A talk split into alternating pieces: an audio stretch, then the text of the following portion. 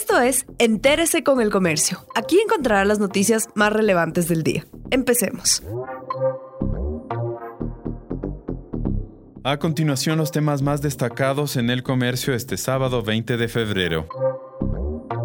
Actas del exterior retrasaron proclamación de resultados. Las elecciones generales marcaron un precedente para la votación de ecuatorianos en el exterior. El pasado 7 de febrero se ensayaron tres proyectos piloto de voto telemático, postal y electrónico en sintonía con las disposiciones del Código de la Democracia. Según los datos difundidos por el sistema de escrutinio del Consejo Nacional Electoral, la participación de los ecuatorianos en el exterior bordeó el 29,24%. El porcentaje supone un incremento si se compara con la última vez que los compatriotas fueron a las urnas para para elegir al Consejo de Participación Ciudadana en marzo del 2019, cuando el 21,5% de los empadronados sufragó.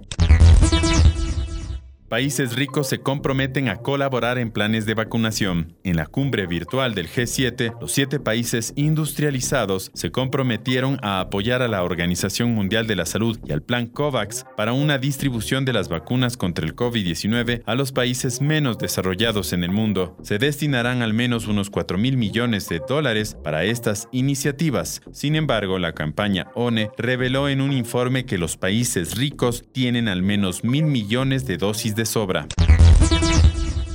Empresas medianas y grandes deben pagar contribución única temporal hasta el 31 de marzo. El plazo para el segundo pago de la contribución única y temporal es hasta el 31 de marzo. La Ley de Simplicidad y Progresividad Tributaria, aprobada en el 2019, dispone que las sociedades que hayan generado ingresos grabados iguales o superiores a un millón de dólares en el 2018 pagarán un aporte una vez al año hasta el 2022. En un escenario en el que la actividad económica aún no termina de reactivarse, los gremios consideran que este esfuerzo económico afectará su liquidez. Por esta razón, consideran que se debe derogar la medida o aclarar cuál será la modalidad de pago para aquellas firmas que cerraron en el 2020 por motivo de la pandemia.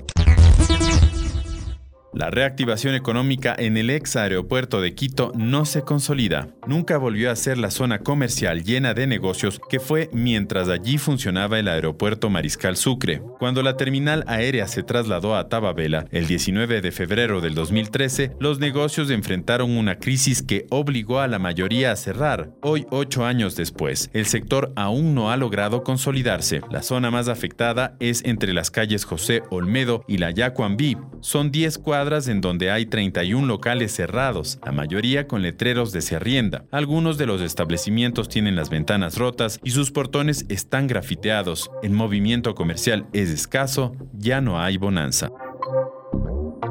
Gracias por acompañarnos. No olviden seguirnos en Facebook, Twitter e Instagram como El Comercio Com.